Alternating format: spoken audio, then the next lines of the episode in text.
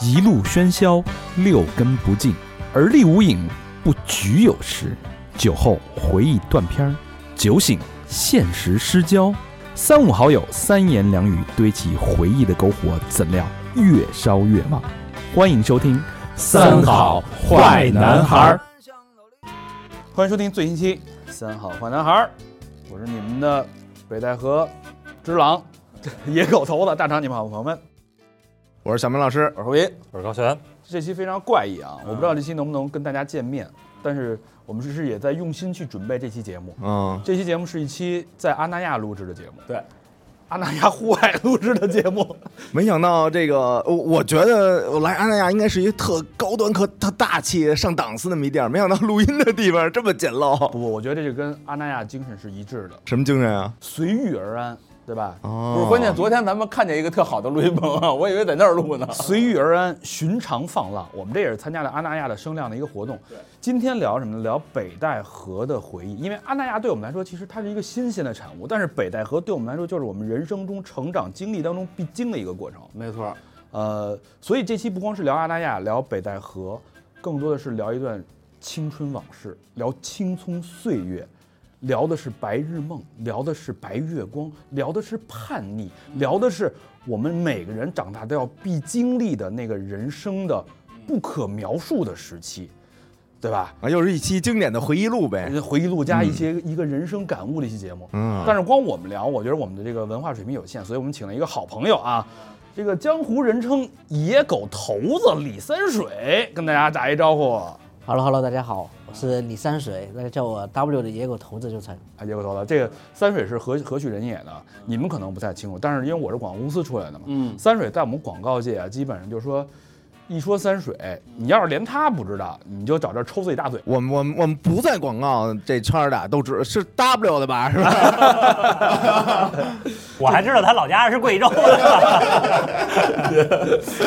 W 是怎么说呢？在广告界就属于，呃，你看咱们喝酒喝精酿啤酒，那为什么？啊因为它打破了传统水啤工业啤酒的那种垄断。嗯， W 的这个行业这个叫什么地位，就相当于打破了所有那些什么四 A 呀、什么那个大广告公司的垄断，成为了年度独立热电，全世界获奖无数，获奖到手软的就是我们面前这位三水老师。 谢谢大家，谢谢大家，给我打这么多广告 啊！谢谢。为什么叫野狗头子呀？呃，就是喜欢狗，然后呢，呃然后又觉得狗，光喜欢狗的话，显得有点软啊，就加个野字比较酷一点。对，那你有野狗精神吗？对，野狗精神就是我们一直想奉行这的。什么精神？我我知道那个什么什么叫野狼狗性性文化，我不知道野狗性 就文化。是到处尿，老我何听说过狼友，没听说过狗友。小明倒是有那个公狗腰文化， 公狗文化。然后咱们不是刚好今天录这个录播的时候，我们还有一些那个朋友是，呃刚刚有一个朋友不是来自华为嘛，呃，华为不是有个奉行的最经典的狼性文化嘛？嗯，你发现其实狼性文化它它侵略性啊和它这种进攻欲望很强，嗯这样的话呢，表面上大家听上去它一定在主观意识上你就会觉得啊、是一种仰视的状态，但我就觉得这个世界已经不再需要谁仰视谁了哈，那么。嗯呃，但是你不又不可能叫自己家犬啊，野狗呢就刚刚好，家对，野狗也许就刚刚好，它呃离了你也能活，但它其实大多数情况下面又想赖着你，但它不不存在赖着你不走这种状态。啊嗯，我觉得但是这种但状态是挺但是我问这个三水老师一个问题啊，你知道这个家犬它本身跟狼是一个算是一个对科属的对吧？但是这个家犬其实你要放在野外，你没有人照顾它的时候，可能不出三天它的野性就会就会哦闪现出来，就会就会变成野狗。这所种以叫野狼犬。家犬跟野狗之间的区别可能只是几天之隔，就是迅速可以变成一类动物。只是脖子上那个项圈在不在的问题。 哦，大象上的那个什么那根绳儿，哎，对，行，咱们说回来啊，嗯我们现在所在地就是阿那亚。阿那亚呢，其实是在秦皇岛的边儿上。是呃，在我们印象当中啊，它其实就是北戴河。嗯，北戴河对我们对北京的八零后孩子意味着什么呢？意味着反正应该是个人就在北戴河这儿海里尿过尿。哎，其实其实哎，你们发现这点特逗啊！这个北京的内陆湖都他妈叫海，哎，嗯你比如说北海、什刹海，然后那个圆明园里边那福海，对，然后离北京最近的海啊呀、叫河，嗯， 这挺逗的啊！它怎么不叫北戴海啊？这这个是不好不好念出来吗？嗯，不知道那，他为什么呢？原因是啥呢？不就不知道就是啊？就是，其实北京人对海是没有是有喜有憧憬的，但是没有想象力的。北京随便挖一个湖沟的人造湖就可以叫海，就大家心目中每个人心目中都有这片海，但北京是没有海。我觉得你你是在贵州长大那的，就更没有海了。更没有海了，对吧？那你心目中对海是有这种情节的吗？嗯，很模糊啊，很模糊很模糊。嗯对，所以这期北戴河其实它不光是一片海，嗯一片情节，更多的是我们在成长岁月当中对青春的一种符号化的联想和想象，嗯，对吧？呃，所谓远方，北京八零后孩子的远方最远的可能也就是北戴河了，待会儿挺咱远的了已经待会儿咱们慢慢聊啊。呃也加上小时候那个交通不太方便，对，所以这不是一期单单关于北戴河什么度假呀那些乱七八糟的事儿的一期节目，其实是关于人性成长的故事，包括三水老师的成长故事。我们把我们几个人，咱们都差不多是同龄人嘛，对对吧？几个人这个成长的过程，所经历的、面临的，包括长大成人之后面临的那些东西，那些对青春的记忆，对自己反叛的这种情绪，嗯，在这好好聊一聊，嗯，呃，北戴河一般一般来说啊，是北京人第一次看到真正大海的地方，对，它满足了北方人对大海的所有情节和想象。嗯，不是有这么一句话吗？就说如果我在我的生命中啊，能跟最重要人的人们一起看海，那是一件非常非常幸福的事儿。高老师，嗯，还真是的。跟谁看海最重要的？跟家人，第一次看海就是跟家人，对，都是小时候都是那都个是父母带带着来，啊是，吧？对，我不知道你们脑海中有没有这这么一幅画面啊，就是父母那一代，在父母的影集相册当中，总会有这么一张照片。北戴河那个对石头那儿，北戴河三个字儿是吧？扶着那儿，对，对当时的潮流青年，我不知道三水老师怎么看，当时的潮流青年就是母亲那那一代人啊，她们小姐妹们穿的是那种红色的，呃，很连体啊的，连体的。有一点儿那泳衣个啊是吧呃？泳衣泡泡，还有点泡泡的那种、啊，泡泡袖那是泡泡袖时尚，啊，时尚，那是时尚。呃，然后在海边呢，吃什么呢？吃自己带的咸鸭蛋啊哦啊，煮的那个茶叶蛋两面啊，火腿肠黄瓜，啊，黄瓜 蘸蘸酱，对，水果那时候喝没那有。个魔奇，呃，摩奇就是软包装那种桃饮汁儿料带着大绿棒子啊哎，父亲一定是什么呢？就是，呃，现在年轻人都是穿四角裤衩比较多啊啊。对那会儿一定是三角的游泳裤衩，哎，啊对并且头发一定是烫卷儿的，没错，是大吧？波浪那是那个时候的潮流。对对对对对，那会儿那照片就非常潮了。啊，对对对，你你三生老师有没有这种父母这种对对就是对青春对爱三水老师说，我他妈现在那裤衩也是三角，也是三角的，三生老师，三生老师我脱衣服现在的这泳是衣也是红色连体的，哇！我刚才我都听迷了，我的天，你们的描述太有画面感了。嗯、呃，小时候父母，但我好像模模想想过，好像好像第一次看海还真是不，至少不是第一，也绝对是第二，真的是在北戴河，因为那个时哦候、啊，你贵州人嗯老远 舍近求啊远，你这是 贵州人也在北戴河看海，不是刻意的在套这期主题的进入，是因为小时候对于我们来说最想去的旅游地是北京嘛，啊，因为我们周边，我们如果说贵州人要出省的话，他就是第一次要出省的话，他的目的地只只有一个，不会去上海，也不会去广州，一定是来大北京。首都嘛，对对对。对吧然后呢，记得小时候很小时候来北京，然后来北京来了一两回之后，他们就说北京还有另外一个地方是一定要去的。然后呢，我记得我应该是在很小很小的时候就来过北戴河，但是所以说你们刚才在讲的那个东西，把我已已经都忘了很久的一些东西，然后那个画面给勾出来了。你看看这对个啊创意人就是不一样，是嗯吧？他能激发他的联想，咱们能碰 撞，这就连 这这太抬了啊，这个不愧是大师。这么看，这个 Four A 确实是落寞了。呃，我代表旧势力啊，嗯，对，所以第一，左手拿的是父母给你带来的这种联想跟幻想，包括那一那一代人的这个青春记忆，嗯，在我们的成长过程当中刻下了很深刻的印象。另外就是对爱情的憧憬，大海在每个人心目中都是代表着爱情的那片海，是不是高老师？我觉得，可以把我大海啊跟爱情相关啊，我第一次对这两样东西产生联想是看那个《将爱情进行到底》的电视哎我也剧。要说这个江爱，是吧？当时是给，就是那个李亚鹏拿着手机给他的女朋友打了一电话，是那英还是谁他吧？什么这么大大英啊？他那李亚鹏叫杨铮，他啊女朋友叫文慧，那个谁徐静蕾徐静蕾演的， 啊，然后那个打一电话，那英那里边有那英，田震啊 天哪！哎这俩人倒不对付，反正咱跟然后音乐圈没缘了，已经。然后那个打一通电话，把那个手机指向大海。这时候海浪啊，就说这是大海的声音，就是我爱你他说文慧，你听，啊。然后就是那海浪噗翻涌过来的那一刹那，然后是等等你你爱。爱，我操，那个感觉，我那时候十初中十三四岁，我操，那就是正是发情的，不是正是就是 野狗的，这 满地儿尿的那正种。开尿了，就是从家狗转变成野狗的时候，啊啊，就是感觉那一刹那，那个就是我们的爱情的经典想象，爱情啊的憧憬。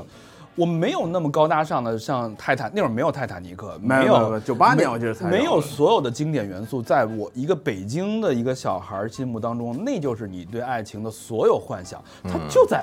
那你能得能拿到的就在北戴河，离你最近的 地方。好多这个爱情的终结啊，嗯也都是这个终于大海，怎么怎么讲？两口子吹了，是吧那怀揣了几块石头，直接投海去了那哎有一首歌叫《让我们忘了那片海》。啊！哎，那我还挺好奇的，那个你说相遇在海边很好联想，分手在海边那画面是什么样子？分手在海边，就是你往西，我往东，佛一指到相送，师傅让他落空呗的。那可能应该是在在在那个沙滩上写下自己的名字，然后冲掉就洗干净，中间一个桃心儿是吧？代表我们两个的爱情也就抹平了，抹平了，咱们就是一拍两散，如大江浪涛一样滚滚滔去，最后黄再冲如大海黄再黄退一河口入海一般，黄河入海。海。 来一海龟，伸一龟头， 对吧？说第三者来 了，哎，其实还有 归我功那个，我想起来小时候啊，就是我大概从一年级开始啊，每年夏天家人都会带我来北戴河，哦然后都是跟他们同事，就是我爸的同事呢，有那种小年轻儿啊，两口子谈恋爱的，就可能二十多岁。然后当时我看这个女孩啊，就是也怕水嘛，也不会游泳，然后这男的就拉着这女的手就往这海里窜。哦我当时觉得，哎呦，这个我有点向往，那会儿觉 得萌动了已经哎是吧是又穿着那种泳衣是吧？对我我我查了一下啊，北戴河属于什么大陆性季风气候，啊，湿润，对吧？嗯，呃，又没有那么热，平均气温呢比北京要低几度。然后我查了之前的数据啊，说这个一年啊就超过三十度的时间不超过八天。哦，哎，避暑，哎，说是北京一个是避暑山庄，但是没海，没有海的事儿地儿呢，只有这儿，嗯，所以基本上就成了北京的碧海一个后花园儿。避暑的后花哎，园咱们再说回 避暑避暑的后花后后花园儿，嗯还有有有一首这么一首歌，嘎啦有一首歌叫《北戴河之歌》，啊，我以为你说我我想娶桂 林，北戴河之歌都听过吧？我跟你说两句歌词啊，嗯你敢不敢跟我走，去那大地的尽头？嗯哎，你要你男朋友要是介意呢，我不会强求。这什么关系呢？哎，你听这个意这思、啊，旮旯可够够乱的，这哎个。，你向往自由啊，我们就不回头。别犹豫，我爱你，baby，我们从不孤单，心中有船可扬帆。哦啊，心中的海，这个其实这首歌儿对要批判他，要批判他。那不是有这么一说的吗？就那个说那个跟男朋友出轨，就是那个问问她男朋友，你女朋友现在喜欢我，咱俩到底谁是第三者？我操，这怎么绕啊？这是怎怎怎么问？ 哎，男的说：“我给你挨一大逼 的。 对，其实他这个歌虽然有一点那个有点歪啊，毁三观啊，有点毁三观啊！但它其实就是对北方孩、北京孩子来说，它就是那种它承载的是什么呢？是一种主宰，是一种大人感，是一种对爱情的那种离经叛道。嗯，我可以，它就是一个乌托邦，它就是我可以让我去挣脱在呃现有生活当中的束缚。我为了爱情，我可以去追求一些，甚至跨越一些边界的情愫在里 面啊，在找啊，北你这儿这呢，你你的这离经叛道之路始于北戴河， 但是确实，零几大概零七零八年前后啊，就是其实这一片儿开始开发，啊嗯逐渐跟小时候不一样，有了一些酒吧呀，就在海嗯边的酒吧呀。那时候北京其实年轻的二十多岁的男男女女，周末的时候，可能这个七八个人，两辆车，嗯，开了就来了。那时候得且开一阵哎儿，，我我听老魏经常这么跟我 嗯讲，周末他们一来，几男几女，哐哐哐，其实就是啊回北京之后，有句话叫什么？发生在拉斯维加斯的事儿，就忘在拉斯维加斯。啊当时老魏说的是发生在北戴河的事儿，就让他忘在北戴 河。么让人差点打死。得得得多乱呀！就是回回去之后，大家对这件事闭口不提。就我还问他，我说、啊哎、在北戴河发生了什么？所有人都说不可奉 告。我以为叫日出， 对，所以你看，三然老师，这是我们，因为我们基本上是一个同样的成长背景，就是北京孩子八零后对这个浪漫的一个憧憬，所谓离经叛道。嗯你虽然北戴河并不远，但是对我们那会儿来说，去趟北戴河那很真遥远跟他妈很遥出远国似的，对对吧？你都没听说过什么马尔代夫什么的。坐火车呢还得绿皮儿啊，，绿皮儿。那会儿我记得，我记得那时候我们家院里小孩儿，我特羡慕人家，说：“哎，你们放假去哪儿了？”我爸带我去北戴河了。哎呦，真牛逼，你知道吗？回家就央给我妈说：“咱要不也去北戴河吧？”完直接一大逼的。他说你你去青年湖转转吧。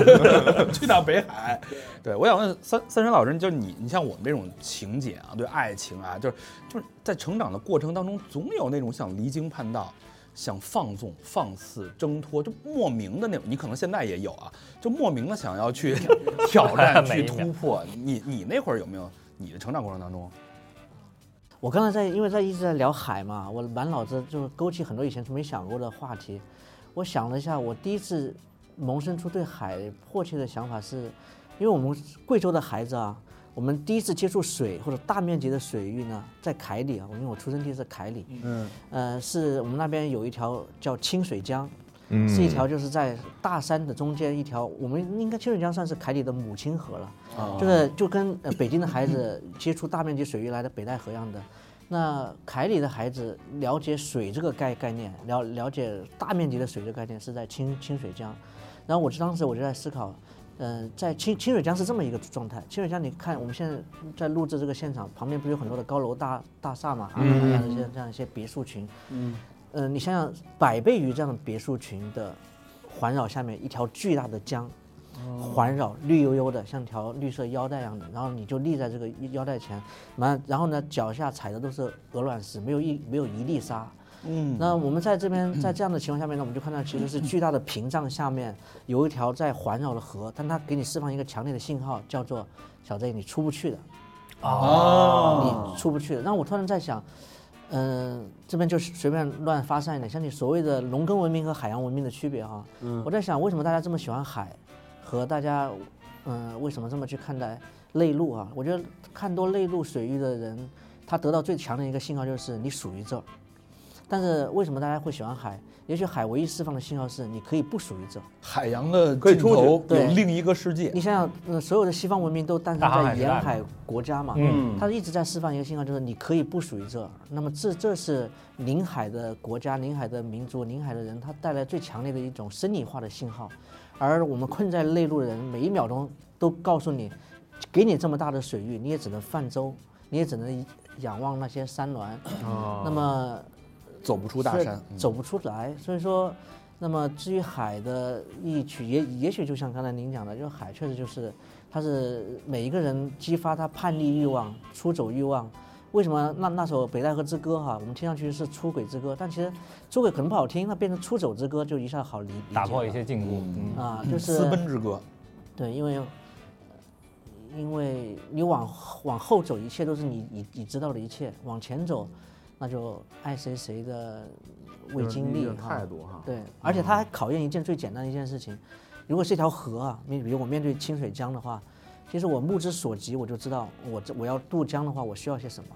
但我面对海的话，它其实是考量的是你有本事出海嘛，呃对，我觉得这海是和勇气可以它的这个直接挂钩嗯考的。验值是很高的哈，就是大家于是望洋兴叹，从来没说过望河兴叹。嗯，那兴叹的背后，接下来就是走还是不走两种选择嘛。那嗯，走的人不就是变变成那个能够重来一切的人？不走的人那就变成，那就墨守成规的对对重复上他一就代把你生活逼的到这样一个选择题上面了。嗯于是大家就喜欢带着自己最亲爱的人来做这道选选择题，你看三水老师为什哎么能成功啊？听这一席话，我确甚至实知道一 席话。佛 A 为什么不行。哎呦，啊你在播音的朋友听完这期什么心情？没有没有没有，我只是因为我是在山里面的小孩儿长大的，我就那个时候我看到清清水江的时候，我就第一次萌发，我说海应该是什么样样子的。然后多年后看到海的时候，确实发现太不一样了，因为山不在了。三不在的时候，我所有的借口也就找不到了。那接下来，你突第一次啊困发住自己的东西没了，突然第一次你才发现自己的渺小，就是说你以前不是都是靠借口活嘛，说因为有有山啊，就是出不去我是吗我出不去。现在你能出去的时候，你才发现你才是真出不去的考验。嗯那那个，所以那些带着姑娘来的，在那边要许誓啊、许大愿啊， 许大愿。 不就是被这种情境给逼的嘛？那那你看，你看他考虑的问题就属于那种生存或者是发生发展的，甚至有有那种家族的人生、个人的人生的背负在里面。你看北京孩子有，至少是我们四个啊 没有想的想的都是他这能不能带着姑娘过来？今儿能不能得着？ 早上我跟老何遛弯儿，我们看，我说我操，这别墅要是我的， 这可能就是一个你生存环境、成长环境带来的一个思考的一个底层逻辑的不一样的东西。我们那时候在清水边、清水江边很难泡妞的，因为，因为它很难有浪漫这个词，因为它，你想想你在被百倍于高的这个山这样逼视的下面，你看上去你好像只能说你能带着他找到一条出路就已经很不错了。我以为是在那儿，总觉得山上有人盯着自己。 嗯，还还真是，因为还真是因为那个山上，嗯，就是你真的不知道它它是什么，于是你的注意力被完全是被环境给，嗯、给干涉了。那在海边，姑娘只能看看到你啊，于是你就变成了她她的山，但是也可以变成你就变成她的一堆沙沙子而已，一下子把哎你的这个形你象这个解读托比的就一下就很考你吧，对吧？啊，那咱们在北京是被什么束缚住了？你看，三水老师是被大山的逼视、凝视， 咱们被卷子给付出 住了。环路，我觉得北京的环路就是一条一条的紧箍咒，嗯二环、三环、四环、五环，代表着你的阶级，代表着你的层次，对吧？代表着你的存款。没小小时候没这么，小时候小时候到二环就没了。 说说又该又该二模了。 其实小时候是被小时候是被胡同给束缚住。啊，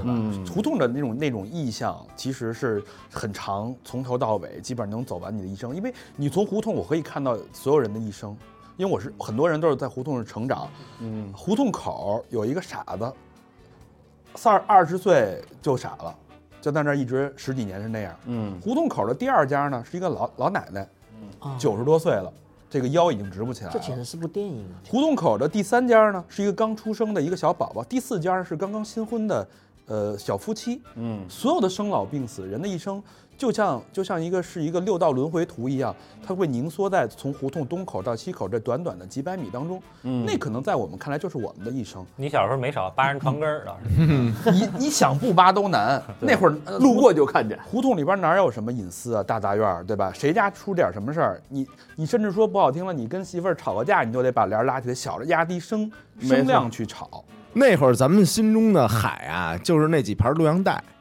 啊，对吧？你把那个洛阳带往那里边儿一一不不是那个别的片儿啊，我说就是比如说那个呃科幻片儿啊，对吧？武俩侠小片哪儿儿啊有科幻片儿啊？有有有有有，什么段落？终结者，终结者。终结者呀，我这觉这些得那那会儿心中越不过去的那道那片海啊，就是什么同学他们家那个录像机能看缩录的，我我们家那看不了缩录的。搜录的时间长是吧？两个多小时。对，所以那个我们家普通录像机就一看那人物全是那个快进的。对对对，对对对对，所以现在就快嘛。 小时候种下的因子嘛，咱都是。直接看结尾 了。哎呃，但但是你看，我们都，你可能我们在北京的孩子，他的衣食没有那么大的一个恐惧和担心啊。我不知道，可能你们对可能对发展、对个人的生存考虑会更多因。为穷嘛，因为大大山里就是经济就发展不上去，因为他就他就特别渴望，呃，我刚才你那个话让我特别感触，就是胡同看尽一生啊，就像一出舞台剧一样的，我都满脑子在想哇，这个要拍出来多精彩啊！然后，但是在大山里的人，他连生老病死都够不着，原因是因为他每个人住的很分分散，啊那就是，嗯、胡同是一条时间轴，对吗？它是一条横向的时时间轴，于是你在这个时间轴你是这样横向穿梭的。山里是一个空间的纵轴，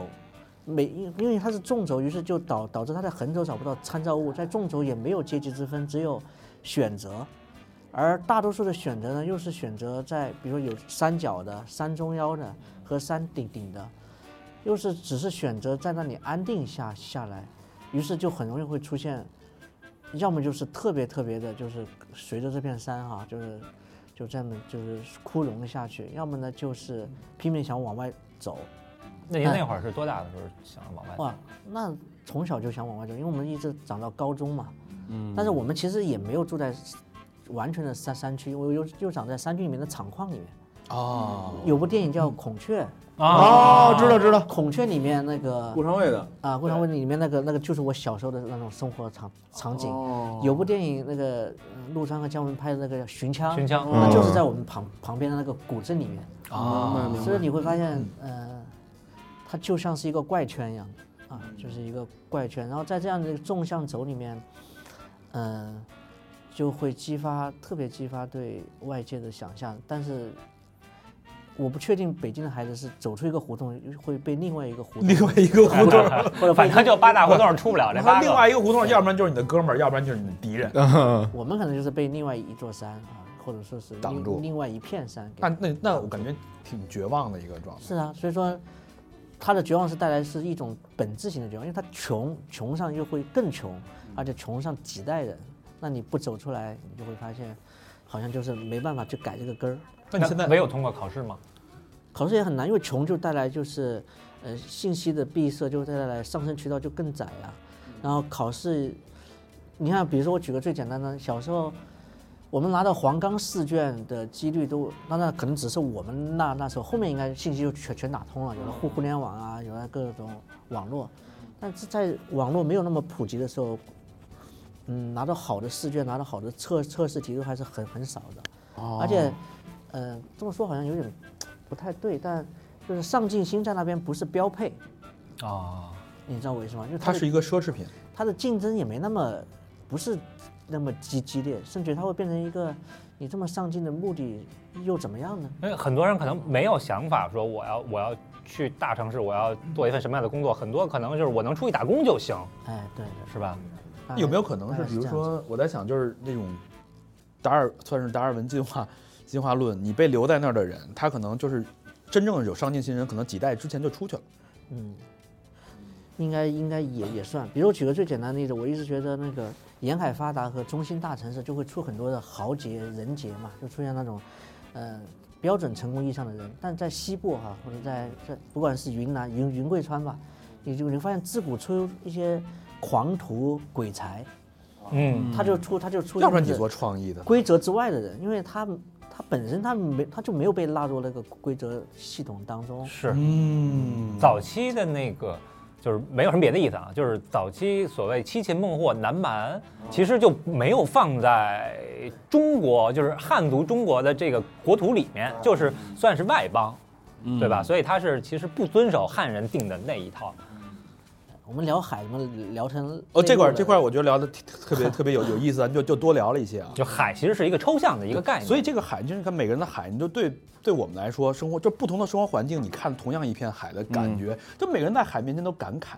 对吧？没错，都想放放声，这个有有星叹的，有大叫的，有喜悦的，甚至有哭泣的。但是你那个一片海，但折射的不同的心境和心情是不一样的。有的人走了一辈子，我才终于走到这个海的前面；有的人只是唾手可得，我生就生在海边。对每一个人的意向都是不一样的。嗯，毕竟这个星球百分之七十的面积是海。 对，啊其实讲白了，好像我们对吧？我们其实只是寄居在海上的一小群人，老何上午说过同样的话，真的啊。对，上午我们俩在海边走的时候，老何说：“你看，地球百分之七十都是海，其实鱼才是这个呃星球的主人。对，其实我对海的，就是最早的记忆啊是恐惧，后来我发现我姑姑娘跟我是一样的，就是我最我最早带她看海不是北戴河是三亚，嗯我再往那儿一放，我发现她极其恐惧，我一立马想起我小时候来北戴河。就是我，我爸妈第一次带我来北戴河，我第一次看见海的是恐惧，为什么呀？我不知道，我特别害怕，就是因为你看的水就是就是后海啊嘛，什刹海这点东西。等你一到这儿的时候，我就就根本不敢往沙滩上走，我觉得他会给我带，就那个一个浪来了，我要站在那儿，他能给我卷进去，我特害怕。就是大概我在这儿待了三天左右，我才敢往海边儿去去凑。为什么我我不会游泳呢？哦我就是就特害怕，就是给我造成了我觉得这个特危险的一个事儿。我我第一次看海是完全兴奋，因为我小学二年级的时候我就考上那个深水证了。那会儿我那个三就是一个三角裤衩儿 啊，是你爸给你淘汰给你的，呃不是 过季给你的。我妈过继给我的， 拿那泳衣绞 的，没有你那 儿那拿泳衣绞的，然后把那个深水证当时是一塑料的，啊嗯，掖裤衩里，不是，它是缝在那个裤衩那外啊哎，头我。都缝那个，我的裤衩里边都缝钱，老丢钱。我小时候，你下水也带 也带着那个缝着钱的下的是吧？然后我第一次到北戴河，我就觉得我学的这身本领啊，啊要有这个用武之地了。对，然后我就在这个海里就就往那个深处游。哎呦，那你点儿太大了一个浪你就对，但是我我那会儿就把浪这事儿我 给给忘了，浪里然后白条发现这这个浪它打过来打在你身上，你有一种那种窒息感，然后但这种窒息感呢会让你还有一些兴奋。哦嗯，然后你们这个你在踩到这个沙滩的时候，啊你有的时候安全。呃是踩的那个石头硌脚，但有的时候呢，你会往下扎一猛子，你想看看它你你看看这个踩的到底是不是一个贝壳，就是有一种那种探小险小探索的那种精神。哦我觉得这挺有意思的。还真不我小时候一来样北戴河，就是那会儿是什么南戴河啊、黄金海岸，嗯那个几乎是每一次来都有收获，因为那会儿就是三四点起来赶退潮嘛，嗯呃，要不然逮螃蟹，要不然能运气好的时候能逮到海马，嗯，运运气最好的时候我弄过一章鱼，然后弄一个盆儿，那拿对小孩来说太兴奋简了，啊直神了！我拿到那个住的地方，结果就死了下午出去了。出去以后呢，回来鸭自己爬出来了，当时已经吸在那个地板上，嗯就是吸了应该很长时间了。然后回去以后就把它起开，起开又放回水里，但奄奄一息的，一会儿就白了。当时就哦特别伤心。但我我我记得我小时候来北戴河，就这边玩儿，那时候沙滩特别脏，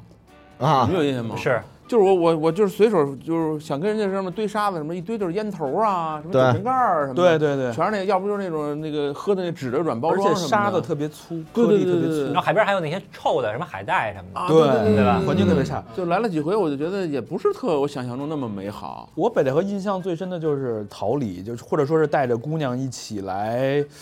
我觉得就觉得自己特别牛逼。我就是我主我脱离了我所有的生活环境，我主宰了这段感情，嗯就感觉他跟我就相依。那会儿爱情就是动不动就是我爱你一生一世嘛，一定要娶你，长大了什么的那种。嗯，我不知道所有人的第一次爱情是不是都是都有说过这种话。听着当是吧？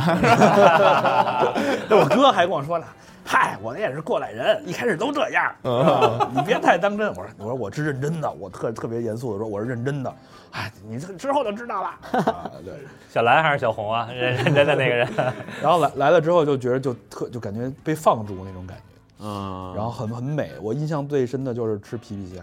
哦啊每，年最深的时候吃皮皮虾，它没有什么椒盐儿什么的，就是清蒸。对对对，那时候咱们小时候北京市里边就没有什么什么海鲜大排档啊你说对一说吃海鲜啊，就得北戴河了。对，那皮皮虾还不是它有大排档，但你去不起，对也没钱，只能是人推个车，对对对，然后临时支一个临时的路边摊，对，就很脏很乱，但就在那儿吃。但是那个皮皮虾呢，那现在那个口感还在我嘴里萦绕，哎又对甜又咸，淡淡，就跟爱情的味道是一样。我操！吃就是你的爱情都是那腥味儿， 腥腥臭的味道。这是他妈海王的味道。 我妈曾经给我形容过一次啊，嗯，就是她第一次来北戴河吃螃蟹的时候，她给我形容说那个鲜啊，嗯就好像是在喝那个味精汤。哦，我觉得这个在他们这代人来说，应该是最高级的褒奖。虽然咱们现在没有人吃味精了，但是这个味道应该是对他们来说最高级的褒奖。我至今也没有过就那种感觉，说鲜到就整个人都通了，这一口汁儿下去，我对我印象特别深。所以我，我不知道你们，我对海鲜一点儿感觉就没吃过。我我对海鲜的感觉，我对海鲜感觉就是那个扇呃贝提心吊胆，鲍鱼，你知道为什么啊吗？因为那个特早时候老有那种传言，嗯但是那个也有视频那个拍到啊，就说那个卖海鲜的这些商贩，嗯他有一变戏法的一个绝活儿，就是能瞬间把你点的这些挑出来的这些东西， 变成他底他底还那个是案板里有一是都是是那个是是老的死的确实是啊，那时候就是北戴河这边有市场，然后当呃当时其实骗人的奸商非常非常多，特别多。我对穿我拆穿过这种那个手法，我当时那什么，你就是比如说这一个大里边儿，你看着都是螃蟹吧，活的吧，它里边好多死的，然后他给你拿几只，他说你看这腿儿还动呢，你知道这腿儿怎么动的吗？他拿这个手啊，就这么 勾那个腿儿，然后他往里一放，你说我说他没动啊，他一拿你看你看你看你看你 看，他特别快，你知道吗？你看你看，哎呦我操，你就觉得这人活的，你知道吗？就是他就是他，还假装被夹了一下哎，，对，他他特快那动作，你就看那螃蟹腿儿，嘟嘟嘟嘟，然后你说就是他吧，就是他吧，咵给扔袋里去了。那都是魔术师退役下来等你回去一看，怎么都是死的呀？对对，凑的。对，就是在那时候确实有这样的，所以当时想吃新的皮，新鲜的皮皮就虾。就我我亲眼看着他那个都已经刺下锅炒了， 我都觉得他端上来那个都是他被换过来的。哎，你说北京人多惨，想吃口新鲜的东西就是这么难， 对，比不上咱贵州那酸汤鱼是吧？那鱼它活蹦乱跳的。你们对那对，你你应该吃的是河鲜，对对对，我们但我们其实吃鱼虾也吃的很少的，对，因为那个还是还是很难遇到。但是我想起那个，我我也有一些海鲜的这个综合恐惧症的，我只是觉得地球的主人们都长得很可怕，就不是太好客的样子。你仔细看那些虾、那些鱼那种状态啊，确实一个含恨九泉的状态。你这是做活动不家伙？对，这个用这个用不用？得拿走这个，拿走哎，这这唐山话，对啊，拿走拿走吧，嗯啊。辛苦我您。想起鬼子来了。一手一个掐不俩刨坑卖喽。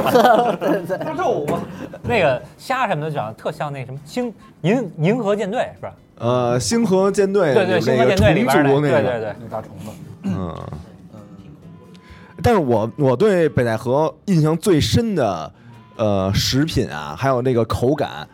是我在游泳的过程中捡了一西瓜，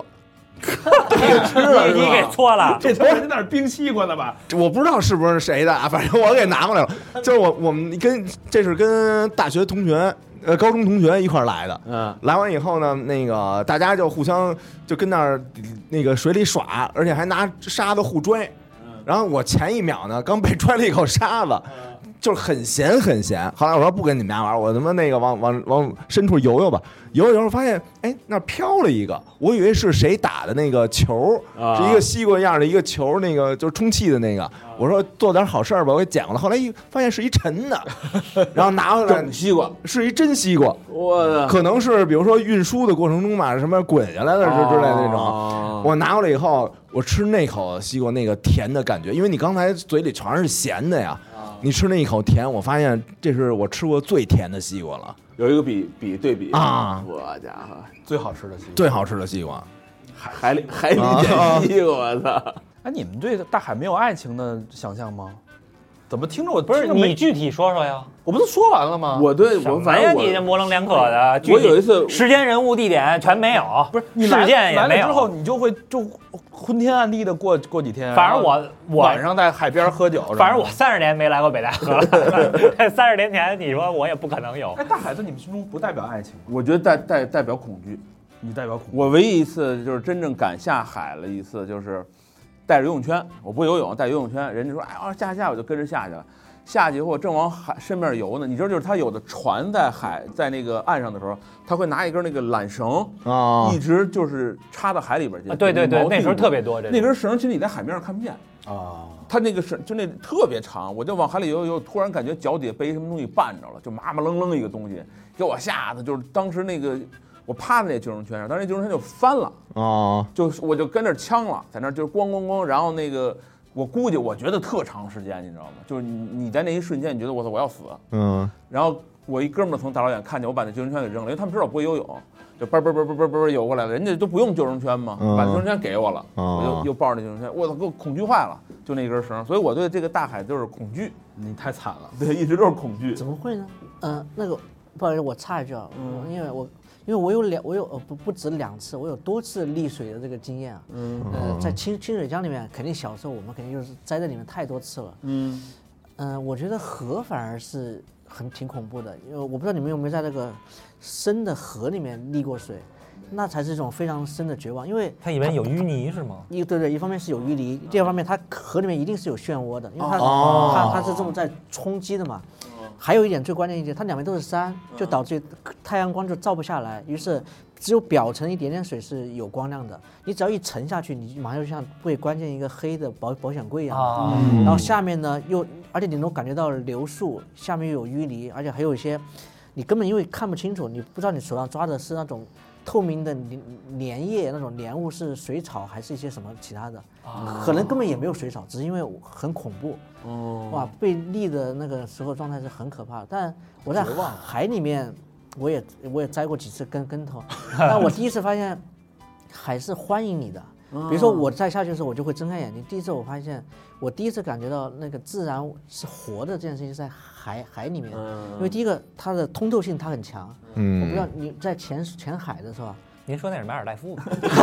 啊， 这要搁北戴河一个浪过来，真的吗海底下都是黄沙，什么都看不见。但我我在北戴河，因为我也游过，我也因为我我喜欢潜水嘛，我也有看过，就是感觉第一个在水里面看得很清楚，因为它很很通通透。嗯。第二个是呢，我能看到很白的沙子也好，或者一些就是它很分分明。最关键的是水是很暖和的，反正我们去游的时候肯定哦都挑对大对太对阳天。然后最关键是我还看到有一点是那个海呢，我能看到海浪这么扑过来。于是我有一种很强的安全感，但是我觉得他是在把我往往岸岸边推，啊啊哦整个过程就感觉好像你到了一个老朋友的家里面啊，很温暖啊，很舒适。所以我海对我的感觉是这样子的，每次潜到下面我都喜欢往下面去看，而且你在海面上反而是很危险的，因为那个浪对吧？一样对很稳嗯，对，但潜到海里面你会进入到一个安全地带，但在河里面恰恰是相反，河是反过来的，在河上嗯面是河面是安安全全的的，一下去你就感觉就到地府哟了。，这跟人也是啊，对吧？有的人表面是小明这种张牙舞爪，但内心是一个就跟小男孩一样的。像高老师这表面平静了，是吧？内心有一团火，无处发泄，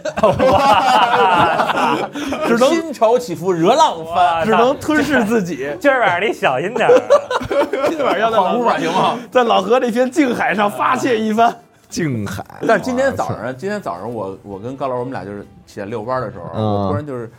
我们俩说走遛弯儿去，本来想在那个楼里边溜达溜达，忽然看见说海了，说咱往那边溜达吧，嗯海边溜达。就刚才就是一下可能有那个三水刚才说那感觉了，我远远的看这大海，觉得确实好看，波光粼粼的那种，确实好像它因为它特平静，我就就觉得挺安静的那个心估计应该因为你岁数大了，啊，可能是又是那种什么自动老人老人与海嘛。把我的船开来，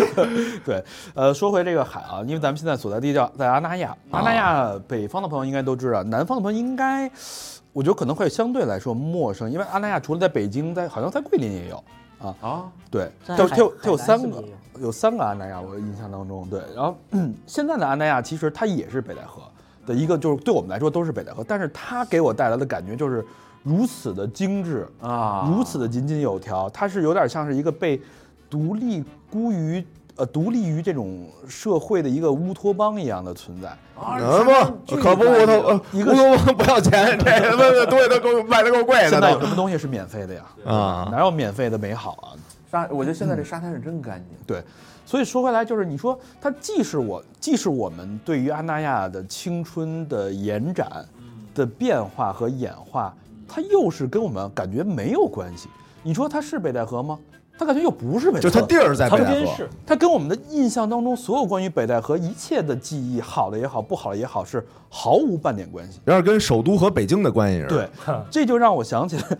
呃别瞎说啊！ 之前韩寒那个，他不是写文章嘛，说小镇青年总有一种情节，就是回不去的家乡和戒不掉的远方。嗯，就是你你就是，呃，北戴河对我们来说可能承载着这种远方的一种向往，或一种很模糊的一种美好。呃，但是其实对我们来说，家乡就我们一直生活在家乡，就没有那么大的一个反差感，但是却冥冥之中又感觉到你失去了一些东西，就跟自己的青春一样。就感觉就没了。它现在虽然很精致，就你的北戴河被加了滤镜，镶了金边儿，变成了钻石的北戴河，变成了钻石的青春，但它就不是我的北戴河。感觉就是把海搬到北京边上来了，嗯，对吧？因为我记着印象印象中北戴河周围应该是那种农家院儿，我记得是那种就是挺招待所招待所对那种感觉，那种大院子大院子、街道什么那种的。但是现在你看很非常精致，嗯，所以我想问三顺，你怎么看？因为你你现在是在上海工作和生活嘛，你怎么看待这种这些失去，包括家乡的这种记忆和远方？因为你现在其实你是生活在远方，因为我们是野狗，所以说，所以说好像就是对家乡没有那么强烈的嗯、呃规判感，这呃可能仅代表我吧，我觉得仅这个问题肯定它不代不能代表所有人，呃，它没有那么强烈的这个好像呃家乡和外外地之分，呃，就一直在外面闯荡，嗯，但我但我在同意刚才咱们聊了那个人，就说北戴河现在变成了搬在你家门口的一个景景点了。嗯，我觉得这里面有个很重要一个词，也许叫做代价感，就是呃，我们以前觉得家乡之所以珍贵，是因为家乡是不需要付出代价的。那么现在，呃，现在因为一切东西都是跟代价、跟成本有关，于是我们就会去寻找那些就是以前只要花很少的代价就能够拥有的东西。嗯、但当今天你发现北戴河也在出现这样一个情况，就是它也变成它的代价变得很明确的时候，对吧？比如你来来到这里，我们讨论的最大的问题是这里房价多少对钱？嗯房价多少对钱，住一晚上多少钱？ 一个房间多少钱的时候，你就变得它自然而然它就会就会跟你过去的印象很遥远了，因为以前你从来没有想过拥有它，今天你想要可以过拥有还对它？哎呦，这个概念，对这个点确实是。其实我还挺好奇另外一个问题，就是今天我们都是几个呃老男孩啊，或者几个老爷们儿在这边聊嗯老男孩，我老喜男欢孩这个词。北京的姑娘们或者北方的姑娘们，她看海的观点会跟各位一样吗？会会跟各位一样吗？她会像我们聊的这么肯定那可能完全是另外嗯对，唯一一个带姑娘来过北戴河的大肠儿哎，，你们都没带姑娘来过吗？没我我三十年没来了，所以怎说么我就来啊很好奇，当一个北京的男人哈，或者北京一个男生要去约一个姑娘来北戴河的话，通常那个姑娘她脑海中反映的画面会是什么？害怕吧，恐惧吧，跟意老意 味着 意味着什么？跟老跟肯定要失身的，是是啊对，意味着肯定要失身。也山坡就都考虑了，哦所以说我约你来北戴河，等同于我约你开房。只要约过夜，那基本应上该哦是吧？对，因为这你全来国应北该戴都河一样不可 能当天就回去呀，嗯，对所以他只要一点头，就代表这是成了。啊，对，那他不会有他姑娘傻到说你不是只说来看海吗？嗯那如果他不不会有人点想到头这，样那你的下一步的劝说方式是什么？不得你就描述这儿多美好呗。不去然后这是乐园，对吧？这里边有海鲜，有皮皮虾，哎，对吧？那我给你包一皮皮虾，对吧？你看，再看看我这皮皮 虾，还人家大是不是？ 说你这个呀，就照你这大小 啊，渔船捞上来之后都给放生了。不是，他那个网子都直接漏 出来了。对，其实其实这个，我觉得北京孩子真的姑娘就是有几个阶段，北戴河是最终的终极的一个最高级的一个，所以说，北戴河是女生和女人之间的那道坎儿。嗯，也不是北不不不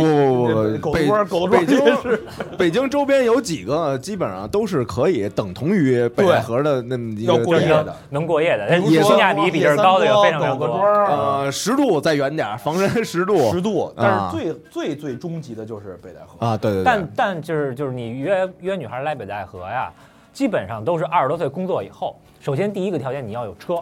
没有姑娘会跟你坐火车来北戴河，我哎，片面了，片面为了。为为为什么？我觉得来坐火车不是片面更是吗？更对啊更坐美火好车吗？更美好吧。那可能我接触的老魏他们那帮人就是也比较现实，是这吧。样，对，所以老魏身上 拽屎盆子，你看他自己问了一圈，嗯哎，人都不或者认真说来一个姑娘如果愿意跟你坐火车来的话，那是不是代表更可贵啊？那不是那会儿，其实我们大家没有那么多的想法，就是说你还必嗯须得有车，我才能跟你好。就是你心里会会有一种感觉，就是因为身边朋友都是开两三辆车一块儿来来北戴河那种，变成一种你条。件。你你坐火车来，嗯，我反而没有你那种感觉，你当时约姑娘来是坐火车来的就坐火车来的，啊？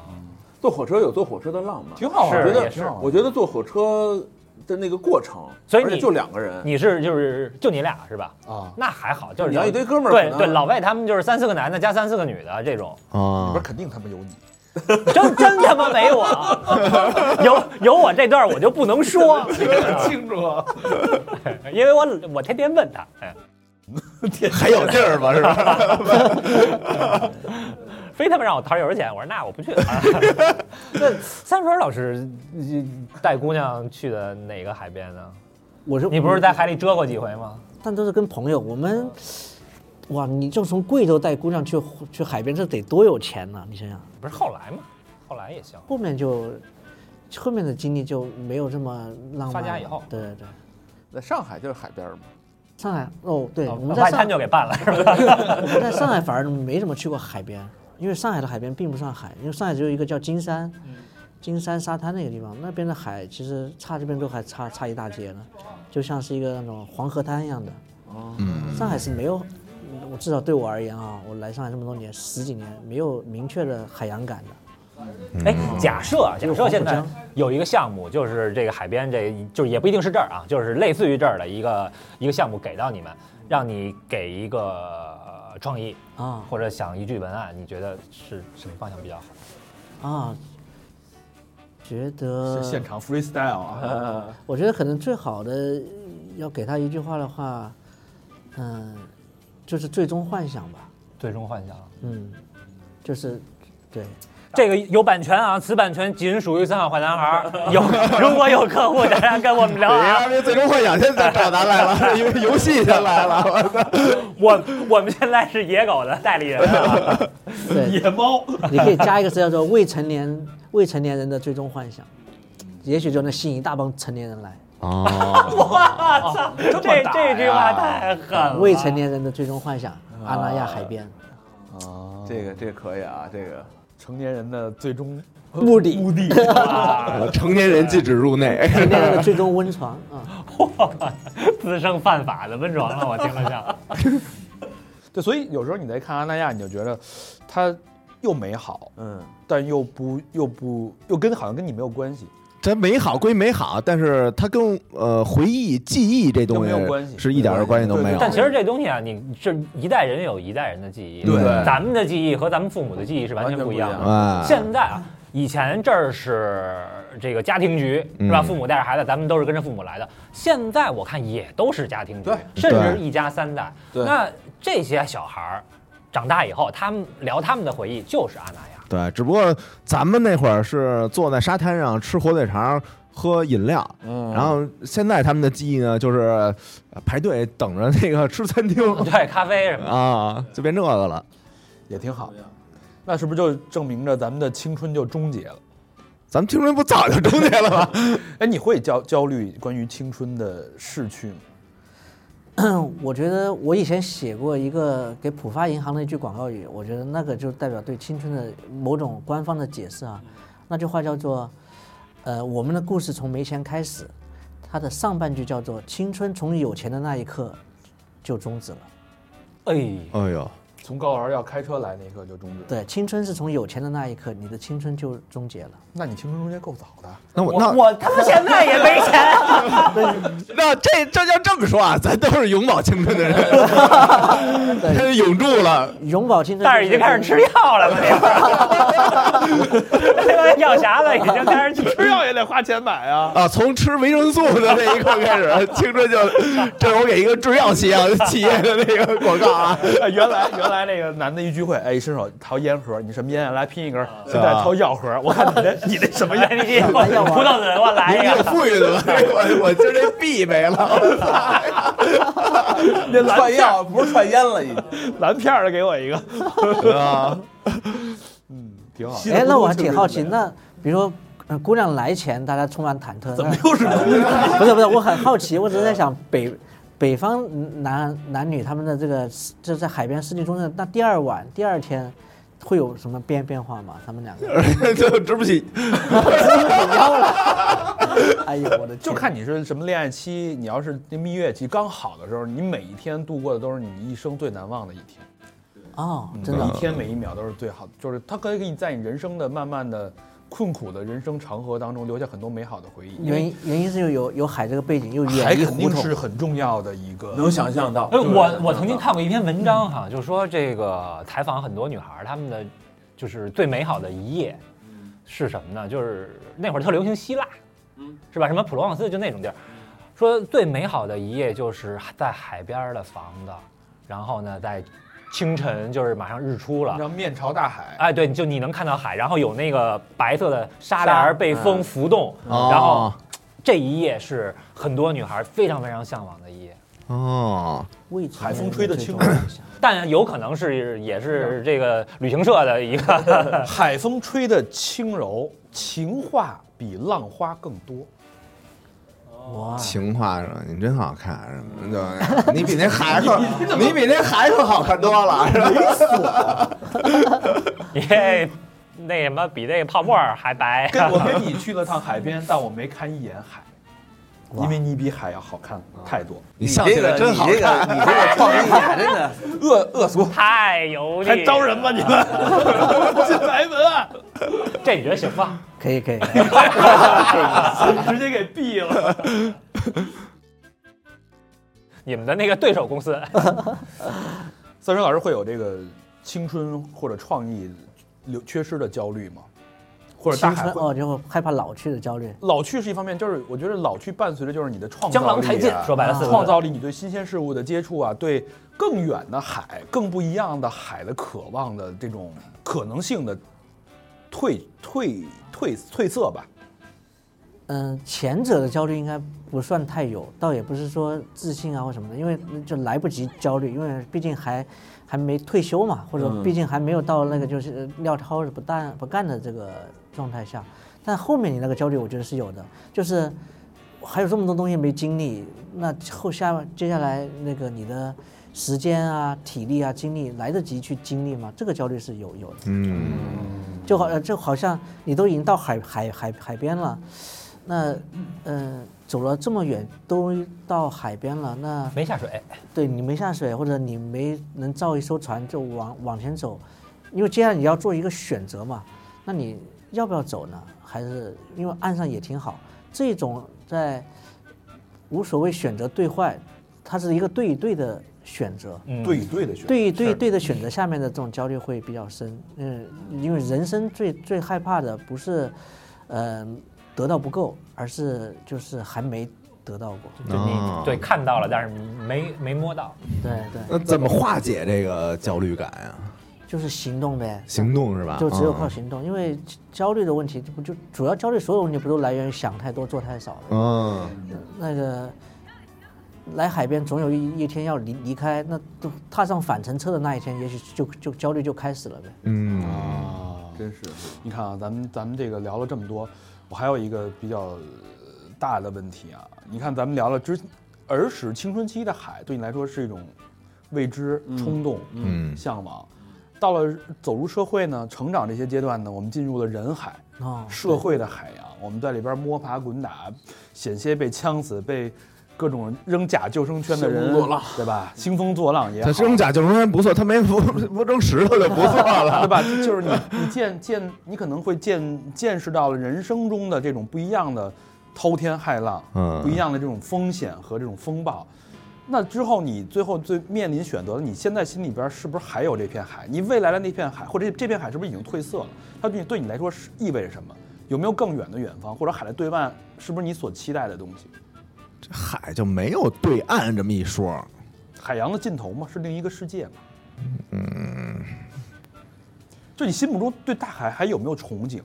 这就判断，我觉得这是判断一个人是不是青春褪去的一个标准。你心目中还有没有那片海？不再好奇了。所以我想知道你们心目中还有那片海，还是说已经变成了一片死海？我那海可能变成河沟子了，也就哦到那这就儿是唾手可得了呗？你的意思是？也不是投六入百八百就是的那个欲望变小了，哦欲望越来越小，越来越少，别墅靠海的一个景观配置。就剩吹牛逼了。现在就就是是看着欲欲壑可甜了，已经很容易哈，对很对容易对满足自己的。这是你像那时候觉得心比天高啊，就比如小时候就真敢想，就今儿咱俩看这别墅真敢想，以后我挣钱我绝逼跟这儿置一套。我记得小时候就是上大学的时候，然后我们班同学啊，女同学男朋友开一个桑塔纳三千，就那男朋友可能比我们大个一两岁吧，就当时已经是这个社会人了。然后我就说傻逼二五了，还开他妈桑塔纳三千，我操，我二五了怎么也得对吧？大奔保时捷什么的。结果我二五的时候，我的梦想是买一辆马六，当时。呃马六二手卖十八万，我差十七万五，对海，对海，我觉得还是应该，呃，我我说的海啊，这不不一定是那水的那种海，嗯，哪怕你是就是内新陆，的希望嘛。对你你那个希望感，应该我觉得必须得得保有，要不然你这人活着你就蔫儿了，嗯你就没意思了，你就真成胡同门口那老大爷了。对，啊，死海了。就成死海了，河沟子了。所以就是你其实不断的接触新鲜的东西嘛。对啊，你有对你得有奔头。对对对对，我觉得这个海约等于奔头这个词。嗯，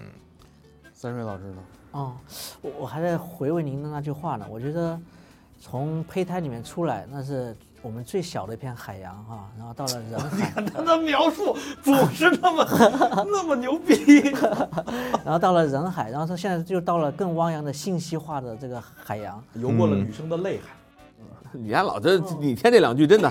啊，你哎，他就离不开这个男女啊的事儿、是吧？一天到晚嗯的，我给你弄一尿海，从从早上起 来， 尿壶就是你的海。从早上起来要拍视频，就是暧昧啊，对对吧对对对 对，对，这是荷尔蒙的海就离不开啊洋，荷尔蒙的海洋。然后我就想起，嗯、我我想起也许有个解法，就来解这个关于海这个关于海能不能憧憬，就是在全世界所有的最有钱的男人们，日本不是有个顶级富翁嘛，他叫池下还是什么？他已经八十三了，他拿出他毕生的钱，然后呢，跟埃隆·马斯克买了一个太空环游的这样一个计划。嗯，他他达到他所有的钱，我呃，也许观众朋友，如果大家觉得我这个人名记错了，帮我可以查查一下。但这个倒不是最关键，就是日本最有钱的这么一个老头，嗯他去买买下这个一个太空计划，他要成为那个第一个埃隆·马斯克太空计划当中的第一人。对他这是我然后知这道个摊位呢，他他说他一个人他也不够，他愿意送给世界上跟他关系最好的八八个人。嗯然后美国有一群至少是六十以岁以上、七十多岁的人，也纷纷都在做这这件事事情。然后我就在想起，在一百八十三万亿年的宇宙历史当中，其实地球是一个小孩儿都谈不上，甚至于它只是一个胚胎也谈谈不上，是一颗很年轻很年轻的星球。也许也也就是永葆青春的方式是我们认为海，但是如果你放到更大的这个世界上，是那些星辰啊，那些我们所谓的那些星辰，更广阔的东西，我们其实还没有看到过。而这些最老的男孩们还在向往的，在生命最后一口气的时候再往上看，嗯，那这个是不是就代表着，嗯、这件事情还远远没有到盖棺定论的那一天？我们除了别墅靠海，就认为是人生终局的当下，也许还完全还可以再往上走，再往上看。啊对，还早着呢。还早，还早着呢。比如说，我八十三岁了，我能跟一个老姑姑娘，或者跟一个超年轻的十八岁的姑娘说：“走，我们一起看全世界的海，然后呢，我们到太空站上看。”你看这这姑娘肯定信任看一这看个，星海，对，然后这个至少三天，至少回回回不来吧，对吧？啊，也得三 天，还是得带着药交换一下药盒。但是我觉得比这句话这个还更有说服力的是，我你八十三啊，跟一十八的说，我癌症晚期了，你跟我 玩两天，不，这八十三这个坎儿就说的很明确了，啊，就我们明年就八十四，对吧？我觉得挺好。这我觉得这期节目我们是在海边录的嘛，嗯，呃，吹着海风，吹着海风，然后回忆着我们童年的海，看着现在的北戴河，跟童年的北戴河做了一个重叠。也想了想，畅想八十三岁的时候就畅想这一下未来样的了。我我很有感感慨的，就是我这个这个选题逼着我把自己当时对海的那种所有的幻想、憧憬跟回忆又带回来了。嗯但我跟我现在的新海去做一个对比，我觉得现在是波澜不惊，但是虽然是波澜不惊，虽然是更平稳、更安详，但是没有那种可能性和那种波涛的的可能性在。你不是波澜不，你是暗流涌动，那是我觉得又让我找回了对大海的激情。它都是海小贼波王浪，虽然没劲儿，但是但是一波一波的没 停，啊嘀咕呗，但是我觉得三水老师的那个确实又给整个的升华人生观又拉到了一个更高的一个维度了。啊，因为好像所有的海海贼哈、海盗们，你从来都不会觉得他们老，他们哪怕满满脸的大胡子，嗯但他们站在船头抢劫的那一瞬间啊，好像都是小孩儿的样子。嗯，那那边眼神中的那股贪婪，嗯，想得到一切，对，好吧，这期节目时间差不多了啊，希望我们每个人都能保有那片海，成为自己生命中掌握，呃，叫什么舵舵剁手。舵手的那个水手，那个海盗。对，好吧，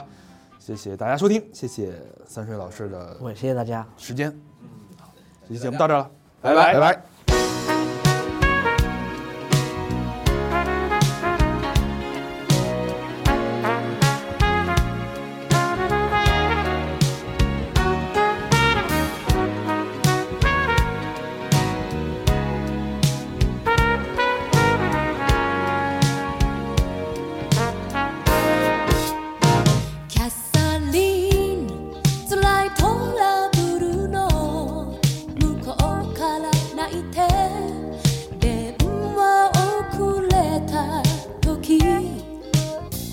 私あなたにこう言ったわ自分を強く持たなきゃダメ Oh Cathy 受話器握りしめ震える声とても冷たく突き放したいつもテキパキ仕事していた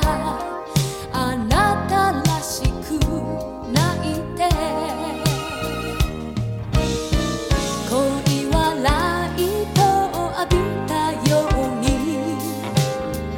ある日自分を見えなくする Love is so sick Love is a heart sick ハートの鍵まで預けちゃダメどんなに夢中でも先に好きだと打ち明けちゃダメ少し冷めてだって愛に急な別れが来たら辛いのはあなたよ Cassie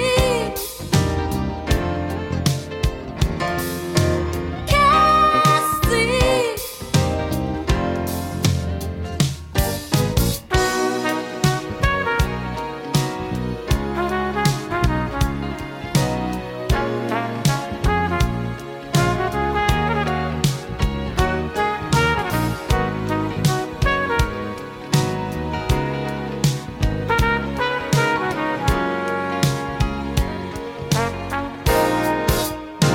キャサリン私悔やんでる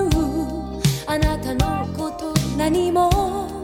分かってやれなかった自分で恋に落ちて知ったの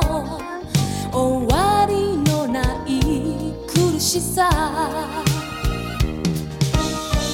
冬のブーツを磨いててもなぜか一人でぼんやりする Love is a sick Love is a heart